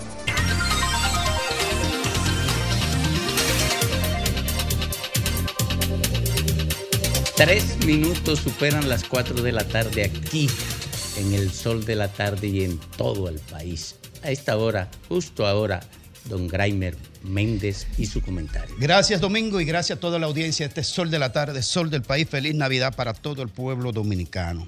Bueno, miren, hay un, un señor obispo que se llama Víctor Masalles. Víctor Masalles llegó al país con apenas cuatro años, nació en Cataluña, Barcelona. Y egresó, se formó en la UAS, en la Autónoma de Santo Domingo, de Economía. Se hizo, se, hizo economista, egresado de nuestra Universidad eh, Autónoma de Santo Domingo. Y fue ordenado sacerdote en el 91, después que siguió la fe la fe de la Iglesia Católica. Tiene además un doctorado en teología bíblica y es políglota. Habla español, obviamente, catalán, inglés, francés, italiano y latín y domina gran parte del griego. Víctor Masalles llevó su carrera eh, eclesiástica hasta la condición de obispo y fue uno de los nombres que se barajó cuando se hablaba de eh, la sustitución de el titular de la Iglesia Católica en el país, eh, digamos el cardenal, o, más dicho, o mejor dicho, eh, tiene otro nombre, porque el cardenal es, es vitalicio, mientras esté vivo Nicolás de Jesús López Rodríguez, pues es- sigue siendo el cardenal. Pero el titular, la cabeza de la iglesia, y, y finalmente no se pudo conseguir. Bueno, pues estuvo en la, en, en la iglesia como obispo de Baní desde el año 16 hasta ahora este año 2023. ¿Qué ha pasado con Víctor Masaya? Es la gran pregunta. Se ha hecho un, un reporte de una entrevista que él dio eh, a un medio local porque él anunció en este año que renunciaba a ser obispo de Baní. No dio las razones y argumentó públicamente de que se iba a Barcelona por, invita- por invitación del obispo de, de Barcelona. Bueno, visto así las cosas, parecía como un recomenzar dentro de su carrera eclesiástica. Sin embargo, una vez en Barcelona, fue devuelto, fue devuelto para su país, para la República Dominicana, porque en verdad allá no lo estaba esperando ningún trabajo de asistente de- del obispo, ningún, que fue lo que se le había dicho que iba a Barcelona. La iglesia no ha explicado qué es lo que ha pasado con este hombre, este intelectual, profundo intelectual teólogo, con una carrera limpia, con una, con una gran capacidad de entrega, de trabajo. Pero miren lo que ha pasado, lo que ha dicho el obispo Masalle, ahora emérito. Primero, en el canon, en el canon del Código eh, derecho canónico, en el numeral 401, habla de cómo se renuncia o cómo se retira a un obispo. Bueno, en el caso de renuncia, cuando llega a los 75 años de edad, se le pide, se le ruega que ponga su renuncia. En el caso de lo contrario, puede renunciar también y el Papa la acepta o no. En el caso de Masaya, el Papa Francisco la aceptó inmediatamente. O sea que pareciera que lo estaban esperando para sacarlo de la iglesia. Ahora, oigan lo que dice el obispo Masalle. Dice Masaya, así que para mí esa especie de golpe a retaguardia fue sorpresivo, como si me atropelló un automóvil.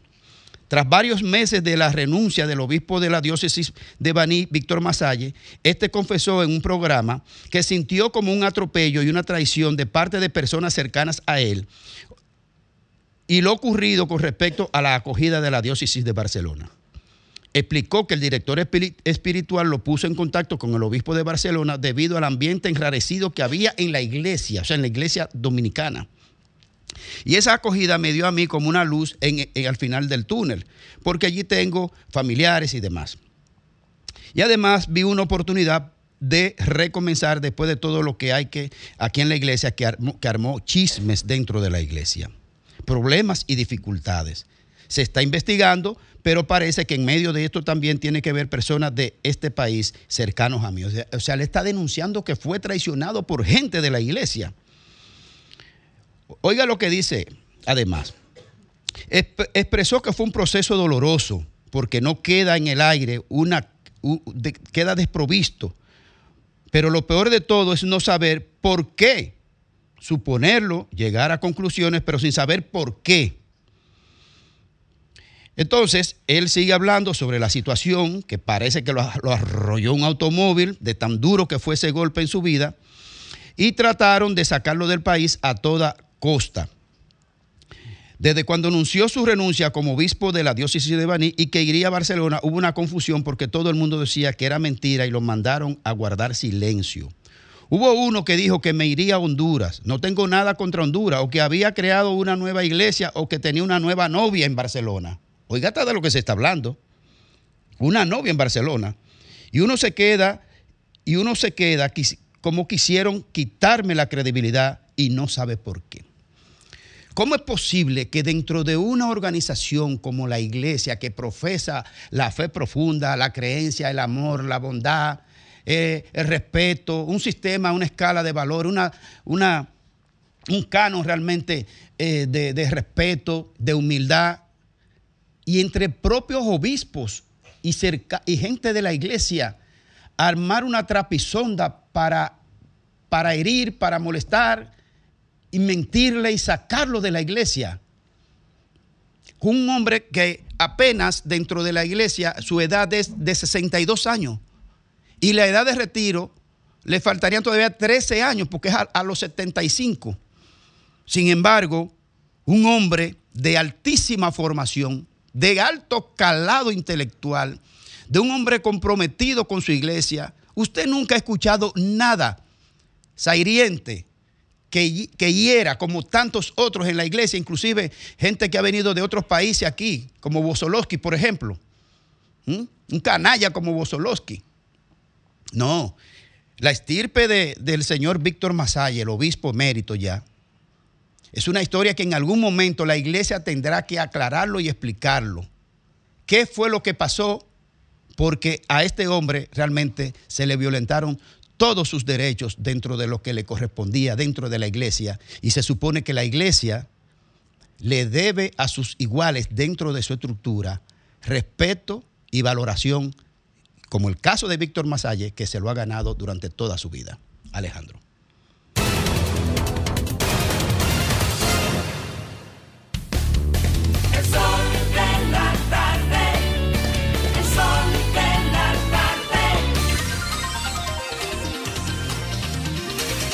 Son las 4:10 minutos.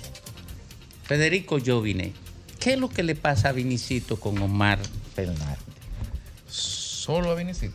Porque yo he notado que en, las últimas, en los últimos días un- unos virulentos ataques eh, en torno a la figura del, del candidato senatorial de la Alianza Rescate RD, Omar.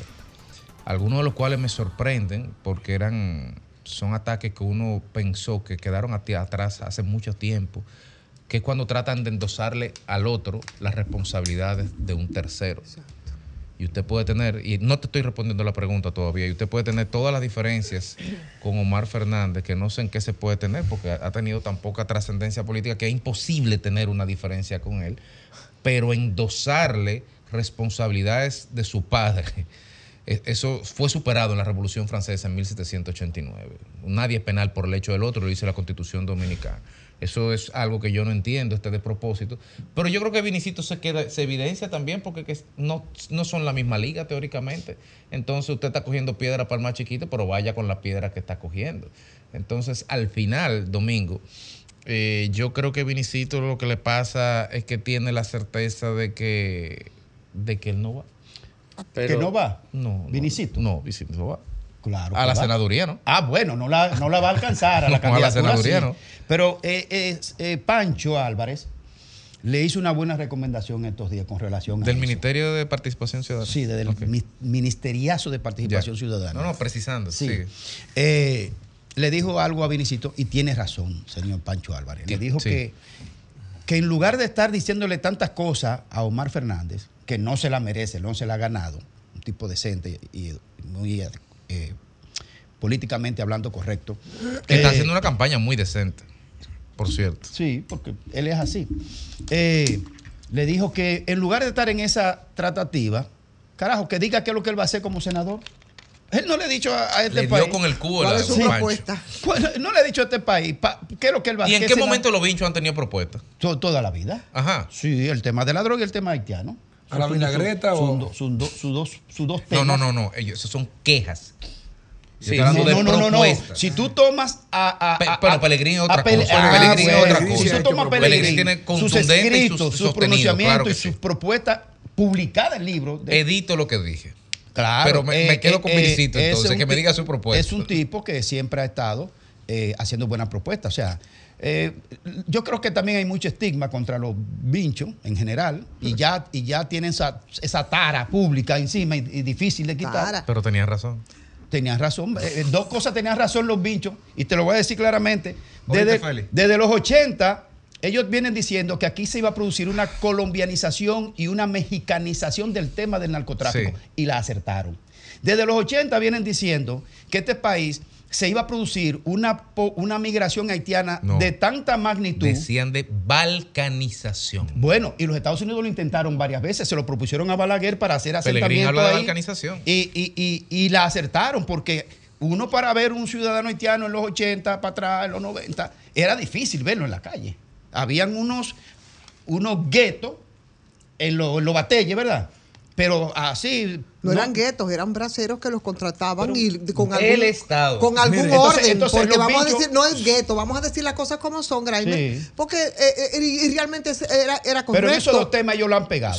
pero, pero óyeme una yo cosa, creo nada más brevemente, brevemente, a propósito, que a mí me parece muy injusto que se le quieran endosar eh, eh, las falencias de Leonel Fernández a Omar Fernández. Bueno, Yo ya lo creo- hizo es- Faride también. Eso no, eso no es justo, Eso es porque, porque Omar Fernández no tiene la responsabilidad de toda, eh, de, de lo, de lo hecho o no hecho por Leonel Fernández durante sus tres años de gobierno. Claro. Aunque no podemos negar que los únicos, el único mérito de Omar Fernández es, ser- es precisamente ser hijo de Leonel Fernández. No, tiene otros méritos. ¿Entiendes? Ese es, no, no, yo estoy diciendo como legislador, como Pero yo político una cosa, perdóname. que emerge. Pero yo no son sé- no decenas, sido mal legislador, él no ha sido mal decenas. legislador. Pe- Él- Perdóname, pero pero espérate, pero, diputado. eh, Que no ha pero sido aquí hay, legislador. aquí hay decenas. Pero que ser o, o mal. Perdóname, Sí. perdóname, que- pero el problema es que tú estás planteando algo como si fuera excepcional en la política dominicana. Y ese es el modo operandi de la política dominicana. Vamos a coger el partido que tú quieras y vamos a sacar políticos e hijos de políticos. No, el no, que no. tú quieras, arranca. Perfecto, no, Entonces, no, no, no, espérate, no, no, Omar no, no es la excepción espérate, Yo no, regla. no, Yo hice un no. resumen. Tú hiciste un resumazo. Sí. Perdón, perdón, yo no lo estoy planteando como que es la excepción. Yo estoy hablando del caso No, yo- específico yo porque yo hago creo la que, glofa. porque yo creo que se magnifica incluso a Leonel Fernández. Me parece injusto que se le endose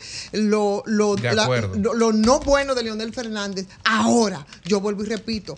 El único mérito de él y de otros también, pero estamos hablando de Leonel Fernández, no es un caso excepcional, su único mérito y ya está cumpliendo, agotando un periodo eh, en el Congreso es precisamente ser el hijo de Leonel Fernández. Entonces, ¿qué le vamos a endosar? Lo bueno que pudo haber tenido Leonel Fernández, no sé, pero no tiene otros méritos. Yo creo que este tipo. Habrá será cuestión de Pero que él no tiempo, de madurez, de este desarrollar tipo- más. Podemos este tener diferencias Pero no mérito. pero él no, ha- él no ha sido un mal legislador, ha sido un buen legislador en las que tres es áreas. un buen legislador. Entonces yo pregunto, ¿cuál es la propuesta que ha hecho? ¿Cuál es la trascendencia?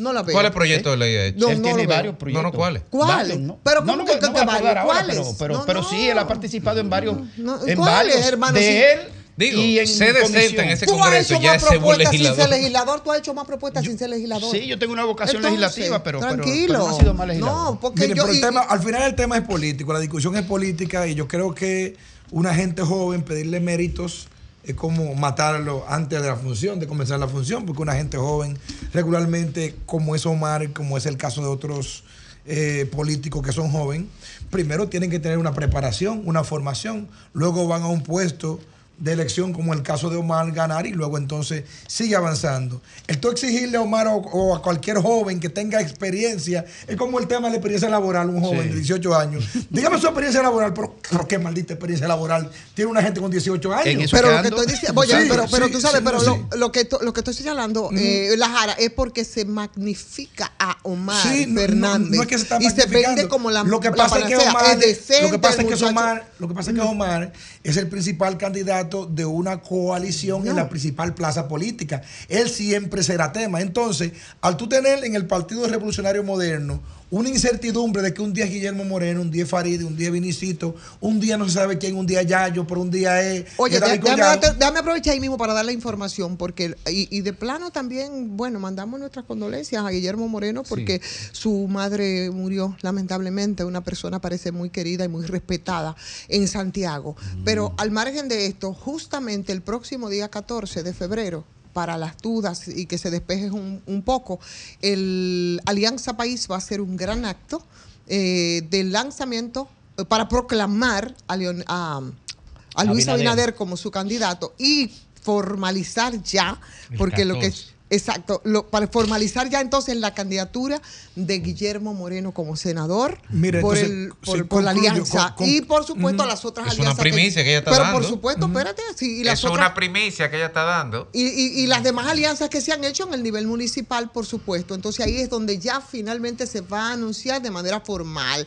con todo lo que implica Junta Central Electoral y de plano también, por supuesto, que se proclamará a, a- a Luis Abinader como el candidato de Alianza País. Sí. Eso va a ser el Mire. próximo día 14 de enero, según mi fuente, que no me falla. Sí, los ataques feroz o feroces contra Omar simplemente responden al posicionamiento electoral, que ya era bueno antes de la alianza y que con la alianza consolidan un frente opositor y que Omar en la capital encabeza la boleta arriba en lo que tiene que ver con la senaduría y abajo el PLD con Domingo Contreras, por decir. Ahora, ¿qué sucede con Omar?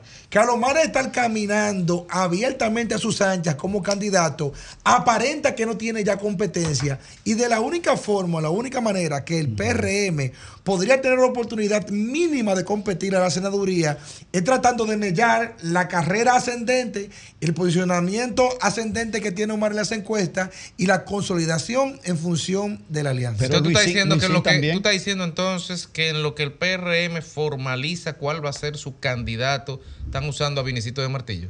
Más o menos. Sí, puede ser. Buen final.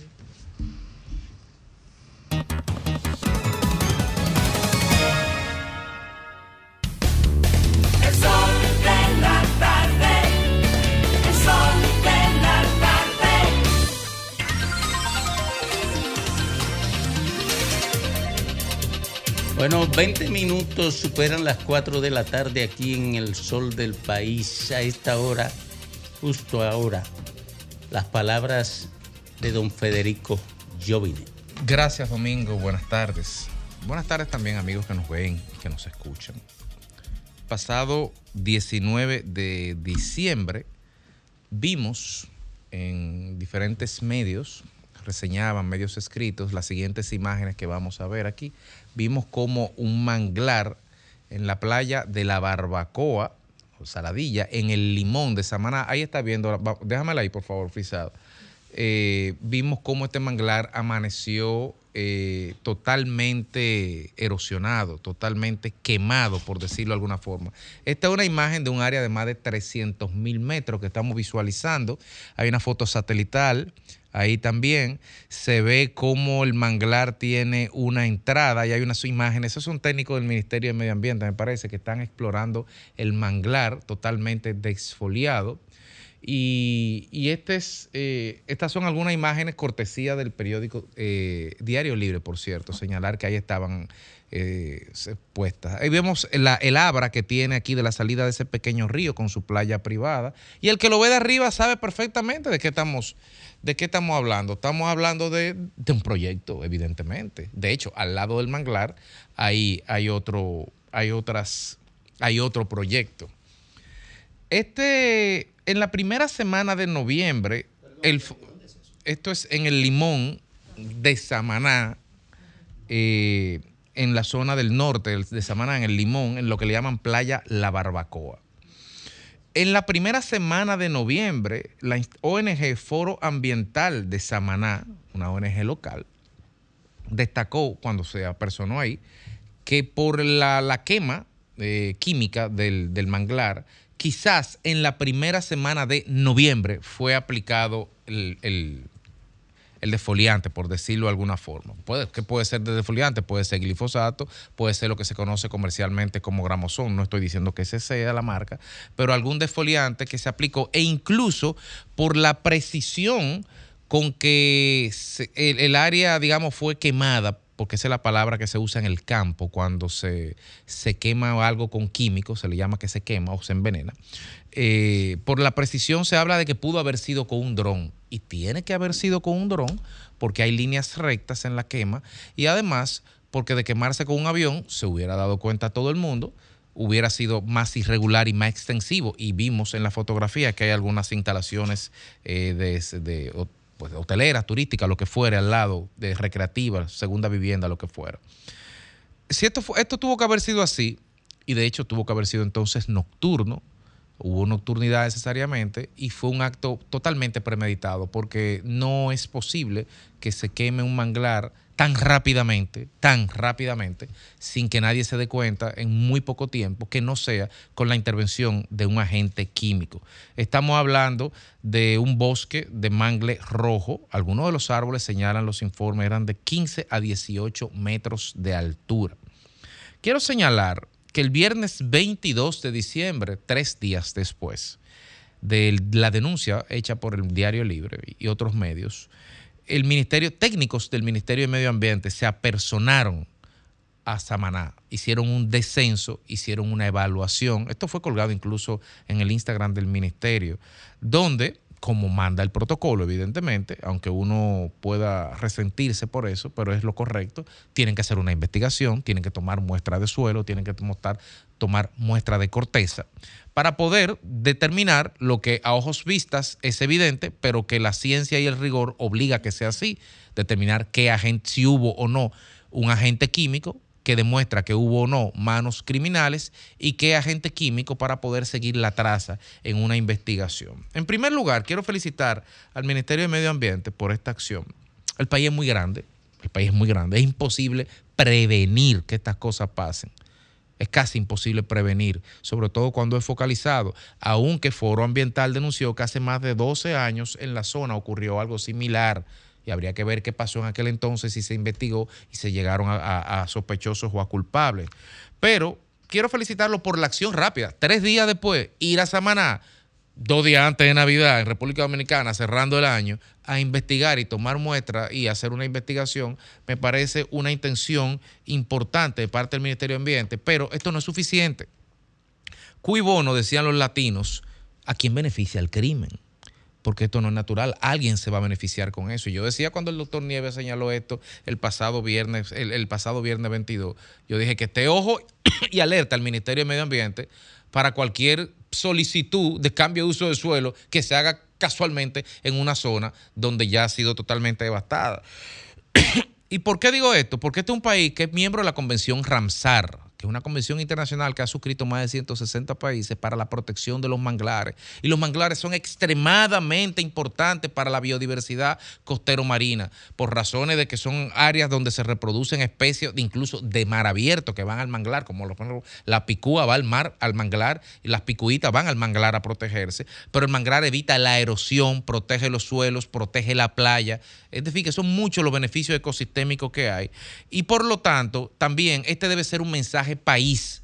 En un, un país donde el modelo de turismo está cambiando y estamos hablando tanto de sostenibilidad ambiental, que es lo que se está vendiendo en Pedernales, que es lo que se está hablando que se va a hacer en Montecristi, no se puede permitir que se continúe con el viejo turismo que devastó playa.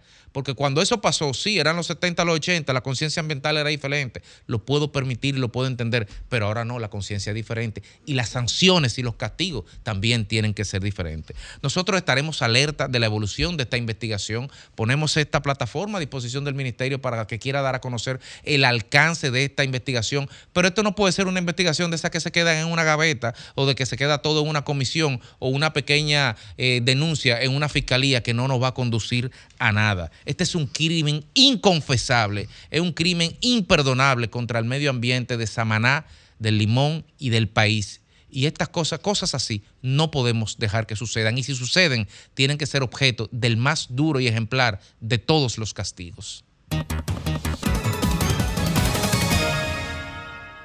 Son 106.5.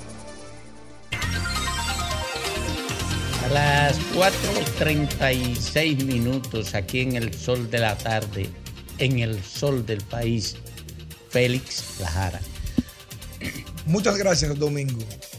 Señores, ustedes saben que la política dominicana se podría considerar dentro como si fuera una farándula, como la de Los Ángeles, como la de Nueva York, como la de Francia, la de París o cualquier otra, porque tiene muchas connotaciones que uno se divierte mucho al verlo. Y aquí todo lo que se hace, absolutamente todo lo que se hace, lleva un componente político, por eso hay más programas que analizan y hablan de política, inclusive, que de educación. Ya usted ve, ya, usted ve el por qué tantos programas de televisión y radio que hablan de política. Recientemente el presidente Luis Abinader estuvo en Santiago de los Caballeros promocionando lógicamente su candidato a alcalde, que es el señor eh, Ulises Rodríguez. Fue candidato anteriormente, repite en la candidatura a alcalde, también es director de Proindustria. Allí Luis Abinader pronunció unas palabras que la veo en las redes sociales promocionada por el candidato Ulises Rodríguez, que a mí me llama mucho a la atención y yo me detuve y el video lo vi alrededor de unas cinco veces para ver si lo que yo había escuchado en principio era real o era una ilusión óptica, no sería, ¿cómo sería la palabra en el oído? Una ilusión, una ilusión acústica en el oído para ver si yo estaba escuchando realmente lo que el presidente había dicho. Por un tema de tiempo y espacio no voy a poner el video de lo que dijo el presidente, sino que le voy a hacer la referencia. El presidente Luis Abinader dijo en ese video que estaba circulando en redes sociales, que fue un acto masivo que se hizo en Santiago, en español, que él quería a su alcalde para poder, para poder transformar Santiago, para poder llevarle el cambio a Santiago, para todas esas obras que necesita Santiago, él transferirle el dinero para que Santiago se transforme por completo y para que cambie del caos que tiene Santiago. Fue lo que quiso decir Luis Abinader cuando estaba tratando de arengar a su candidato. Pero, presidente, ¿usted está seguro de lo que usted dijo? Porque a mí me parece que el presidente estaba hablando fue del 2000, me imagino que, que, que del 2010 o 2014, por ahí, cuando en Santiago había un desorden mayúsculo y que la basura se estaba comiendo a Santiago. Henry, Henry, tú tienes el video ahí, ponme el video de lo que era Santiago. Que yo me imagino que el presidente de Santiago, declarado, mírenlo ahí, declarado en estado de emergencia, 16 de agosto del 2016. Eso era Santiago en el 2016. Basura, más basura, basura. Si lo avanza un poquito, Henry, podrá ver el agua cuando rodaba por las principales vías. El agua con la basura, como rodaba. Si lo adelanta un poquito. Mira aquí, mire, llovió. No, un poquito atrás. Llovió. Cuando llovía, ahí, cuando llovía, Santiago tenía tanta basura que la basura corría por las calles principales. Como que, bueno, como Pedro por su casa. Era un total desorden. Enfermedades, problemas respiratorios, eh, todo tipo de, de- gérmenes y, podría, y de virus se provocaban por todo lo sucio que estaba prácticamente Santiago. Presidente, usted tiene razón. De Santiago que usted habló fue de ese Santiago, el Santiago del 2016 que era un desorden total con la basura y con otras cosas. Ahora, el Santiago al que usted se refería en el día de hoy, o en esta semana que se refirió, es otro Santiago totalmente diferente. Bueno, Henry, tú tienes ahí las imágenes de lo que es Santiago ahora, para ver, pues, recordándole al presidente, para ver de cuál Santiago le estaba hablando, si es del de antes o del, o del actual Santiago desde el 2016. Mira, ahí está el bulevar de las tres cruces. Sigue Henry, mira aquí. Es el mercado de la pulga. Sigue Henry. Boulevard también, acondi- acondicionado para niños. Tú puedes seguir poniendo imágenes. Ahí hay ciento y pico de imágenes. No te preocupes, no las vas a poner todas. Tú simplemente vas poniendo una que otra para que la gente vaya viendo. Lo que yo presenté en principio era Santiago antes. Ahora Santiago es lo que usted está viendo ahí, presidente. Y todos los santiagueros que me están escuchando son testigos de eso. ¿Por qué pongo estas imágenes tanto de antes como de ahora? Déjalo ahí, déjalo ahí, déjalo aquí, ahí en el último, la última imagen. Porque sería injusto decir que Santiago es un desorden, o que Santiago es un disparate, o que está lleno de basura, o que en Santiago no hay alcalde, o que no hay autoridades, porque es todo lo contrario. Si de algo se jactan los santiagueros en el mundo y en República Dominicana es que se sienten orgullosos de ser santiagueros. ¿Por qué? Porque allí tienen una ciudad pública, organizada, con buenas vías, limpias, aseadas y que se recoge la basura y que no hay problema. Como tenemos en la capital, que los capitaleños estamos altos y cansados. Presidente, toda esa ayuda que usted quiere dar, désela a los capitaleños, aquí venga a la capital, para que ayude a recoger la basura, que no se recoge ni la basura. Que donde quiera que llueve, se tapan todos los invernales porque no se limpia. Toda esa inversión que usted quiere un alcalde suyo allá para llevarle una transferencia, llévela directamente a la capital, déjela aquí mismo en la capital, venga, que los capitaleños se lo vamos a agradecer y decir para que sea transparente. No, presidente, pues usted está equivocado. Ahí está. Ranking municipal, el ranking municipal, miren para acá, y con esto concluyo. Ranking municipal. Santiago número uno, siendo la segunda capital, la segunda provincia o el segundo municipio o tercero más grande del país, tiene ocho años siendo número uno en transparencia. Entonces, presidente, usted no va a arreglar Santiago, usted tampoco va a llevar, va a llevar transparencia, porque Santiago está limpio, arreglado, y en el ranking de Sigma municipal es el número uno. Así que, presidente, coja para otro lado.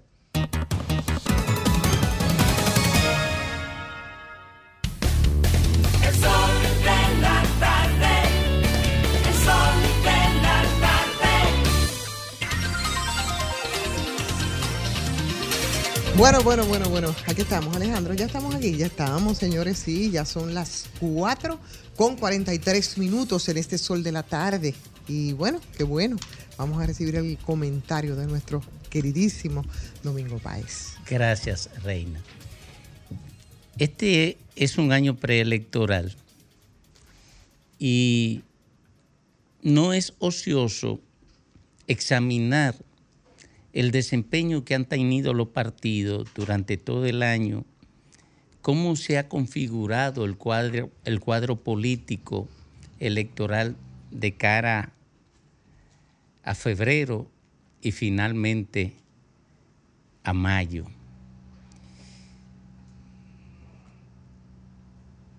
Lo primero que se impone examinar es qué ha pasado en el Partido Revolucionario Moderno, el partido de gobierno. Luis Abinader era un líder emergente dentro del PRM, pero para situarse en una posición de conquistar el poder sin mayores inconvenientes, debió pactar con la fuerza que él desplazaba, que era la fuerza de Hipólito Mejía. Y logró hacerlo de manera armónica al punto de llevar al PRM al poder sin mayores fisuras ni dificultades. Pero además, una vez en el poder, se presentaron algunos atisbos de disidencia en la persona de Ramón Alburquerque y Guido Gómez Mazara, que acudieron incluso a la competencia interna en la que el PRM seleccionaría a su candidato presidencial, a competir con Abinader. Y a pesar de los ríspidos de ambos discursos, del de Guido y el de Ramón Alburquerque, luego de concluido el proceso, Luis Abinader construyó un entendimiento. Y para ir armando las boletas locales, provinciales y municipales, Luis Abinader no tuvo que pactar con nadie. Consolidó su liderazgo. Se convirtió en un líder hegemónico dentro del Partido Revolucionario Moderno, a tal punto de que a la oposición que tenía Hipólito Mejía y Carolina Mejía, para que ésta aceptara ser candidata a alcalde en el Distrito Nacional, Luis Abinader logró imponérsele. Luis Abinader terminó el año como, como líder hegemónico del PRM, pero mucho más. Luis Abinader comenzó a la cabeza de la preferencia electoral para la presidencia de la República y terminó a la cabeza, a tal punto de que todas las encuestas independientes, no las encuestas que se utilizan para hacer propaganda, sitúan a Luis Abinader como favorito para ganar incluso en primera vuelta. Y esa misma encuesta sitúan a los candidatos opositores con una sumatoria por debajo del 50% de cara a mayo.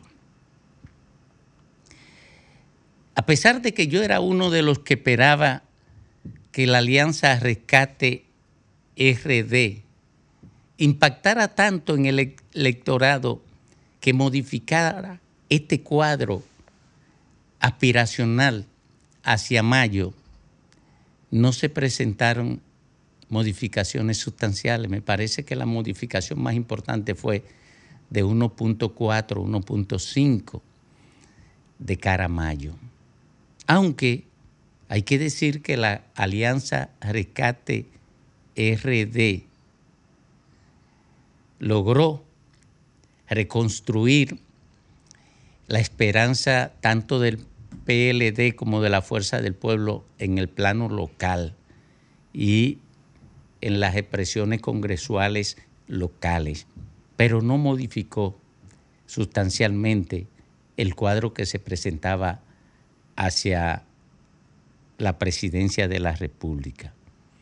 Estaría pendiente de un análisis profundo por qué esto no se ha presentado, pero así a prima facie hay que decir que todavía la candidatura del PLD a la presidencia de la República está viva y está siendo alimentada en su esperanza por un discurso de Danilo Medina, que es el líder indiscutible del Partido de la Liberación Dominicana, que plantea la posibilidad de que esta candidatura repunte a partir de febrero, porque es incuestionable que la candidatura presidencial de Leonel Fernández está posicionada sólidamente en el segundo lugar.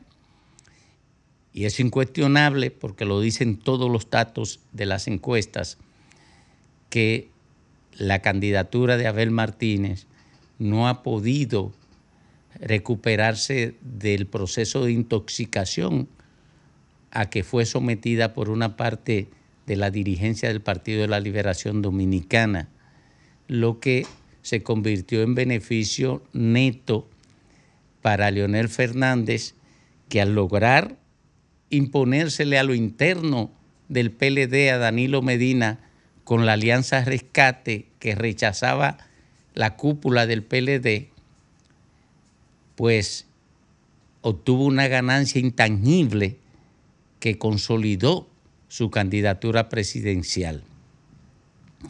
De cualquier manera, y es lo importante en este comentario, Luis Abinader terminó no solamente convirtiéndose en un líder monopólico dentro del PRM, sino que mantuvo la bandera de ganador indiscutible de las elecciones de mayo.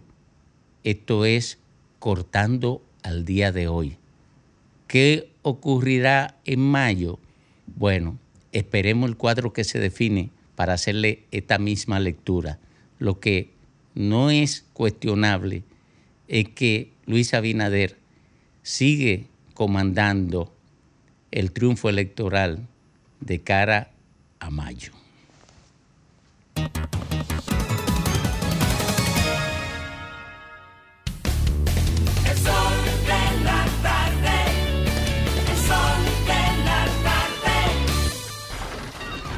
Comunícate 809-540-1065. 1-833-610-1065 desde los Estados Unidos. Sol 106.5, la más interactiva.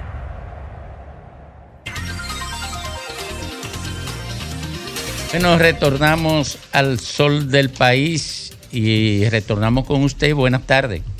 Buenas tardes, Domingo. Muy bien, tan que ella. Adelante. Felicidades para todos. Gracias. Un abrazo. Dígame. Pero, Adelante. Adelante. sí, quiero quiero eh, gritarle al mundo entero y al país entero que Domingo Contreras es mi candidato. ¿Cómo? Epa. Póngame a mí ahí también. Ah, el candidato de Kramer también. Sí.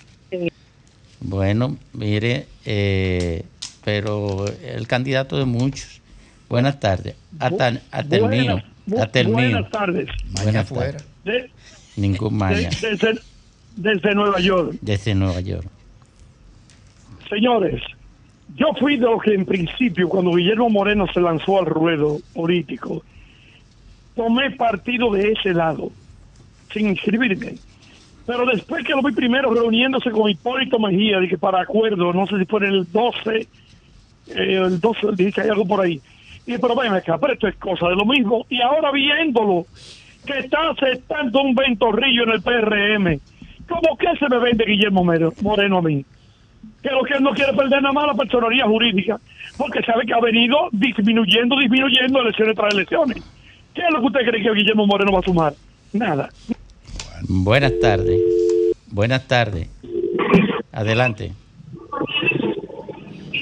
Adelante. Buenas tardes. Sí, bue- buena, ¿cómo te sientes, hermano? Todo bien, hermano, todo bien. Qué bueno. Domingo, con, rela- con relación a, lo, a lo que estaba Ivonne diciendo de Omar, el proyecto de, Sil- de Sil- Silve Sigur- Seguridad es de Omar. El proyecto de protección animal es de Omar. Omar ha sido el único diputado que desde que, desde que ganó fue a darle la gracia a la gente que lo privilegiaron con su voto. Nunca ha salido de su lado. Siempre ha estado al lado de ella. Y con relación al posicionamiento de, de Abinader, Abinader tiene el posicionamiento muy, pero súper bajo de ahí, de, de lo que tú te crees. No es posible. Yo no creo nada, yo lo que digo es lo que dicen las encuestas. No, es que esas encuestas están manipuladas. Ah, Son bueno. Son nueve, mil- son nueve mil millones que están gastando para eso. Bueno, mira, Casi 10 mil millones está bien, gastando para está bien, eso. tú, tú Que ti- antes- tú que tienes antes- razón, tú tienes antes le razón. Antes le criticaban a Danilo que gastaba 3 mil millones, este, este perverso lo ha, lo ha triplicado. Ah, bueno. Así, así, no. Está bien. Así no, hermano. Entonces, mira, eso mismo decían los PRMistas cuando Danilo tenía sesenta y pico. No, eso no, pero- mismo, no, mira, pero- eh, yo pero estaba en la casa vieja, mira, eh, y decía, y yo decía, como- oye, y yo decía, lo que decían las encuestas. ¿Y tú sabes qué ocurrió? Exactamente eso ocurrió en las elecciones. Domingo, Lo que decían las encuestas. Se, se robaron los chelitos que le dieron del cariñito de Navidad. Todo. Eso es otra cosa, yo no estoy ¿Tú hablando de ¿Y eso. tú crees que la gente va a votar por una gente así? No, yo no sé, ¿crees Pero tú? crees que, pero ven acá, ¿y de dónde que se hacen las encuestas? ¿Son de esa gente, Domingo? Muy bien, eh, buenas tardes. Eso es los fanáticos, así que tú piensan. Buenas tardes. Buenas tardes, ¿cómo están todos? Así mismo me decían los PRMistas cuando yo decía que conocía las encuestas, que planteaban Sí, que yo- Danilo iba a ganar en el, en el 16 con 62. Y los PRMistas decían toda esa misma pendeja que dicen ahora los PLDistas y los Nada más PRD. cambiar los personajes. Nada más cambian los nombres. Nada más- pero la- el mismo discursito, el El mismo, mismo guion. discursito. Diablo, pero ¿cuánto se parecen los fanáticos? Por eso que yo digo que es la misma pendeja. Buenas tardes. Buenas tardes. Adelante. Bueno, ese señor que se vaya tomando su patilla porque la encuesta no se equivocan y déjeme decirle que es cuatro más que va a tener este presidente. ¿Y tú no fuiste la del lío? Usted llamó ahorita. No fue ella la del lío. Fue ella, sí. Sí. Claro. Que no Bu- respondió. Buenas tardes. Tiene que responder. Buenas tardes. Buenas tardes, saludos para ese excelente equipo desde el Bronx, Eduardo desde el Bronx. Tremenda audiencia. de Adelante, Sí. Eduardo. A, a Dom- a Domingo, Domingo, Domingo es un hombre habilidoso. Desde que yo vi que le bautizó como la reina a Ivonne, yo dije, ese hombre sí sabe. Y para Fafa, le queremos pedir a Fafa que por favor, Es que Que re- no me- ella es la reina. No, ella es la reina, yo sé que sí, pero usted es habilidoso. Yo no Usted la veo. Mire, que yo lo que hago es que leo. Mire, yo leo la realidad y, le, y la describo. Eso es lo que yo hago. Mire, porque eso es lo que No, debe hacer un periodista. Un periodista que se respete, ¿verdad? Lo que debe Claro. leer la realidad. Eh, usted me ve diciendo de que, que Grimer, eh, el, no, eh, Jovine es el propietario de la palabra iluminada. Escuche, Ajá. a- Gracias. escuche a Jovine, a ver si yo no tengo razón. No, no, no, no, Escúchelo, usted- mire, usted- usted- usted- mire, usted yo he dicho estrella, que, pero que, Ricardo es el comunicador más completo que tiene este país. Yo lo dije por primera vez. Mire, ahora muéstreme uno que sea más completo que Ricardo en este país. No, en, en- en- no, en este momento, en este momento. Mire, el- mire, el- yo no hablo disparate, yo no hablo, oye, mire, yo no hablo, hay gente que vienen a estos micrófonos a pavonearse, a alimentar su ego, eh, eh, no quiere, no le reconocen mérito a nadie, porque ellos tienen una, un problema de irrelevancia que necesitan llenar. Yo no tengo esos problemas. Por favor, démele el mensajito a Fafa. Dígale a Fa- Fafa que aquí en el Bronx queremos que ya él se salga de, de se ha vuelto monotemático, un hombre tan tan inteligente que nada más es el ejercicio de la política y antes, antes. Dile que no eche un cuentecito de cuando le quitó el tanque a los gringos para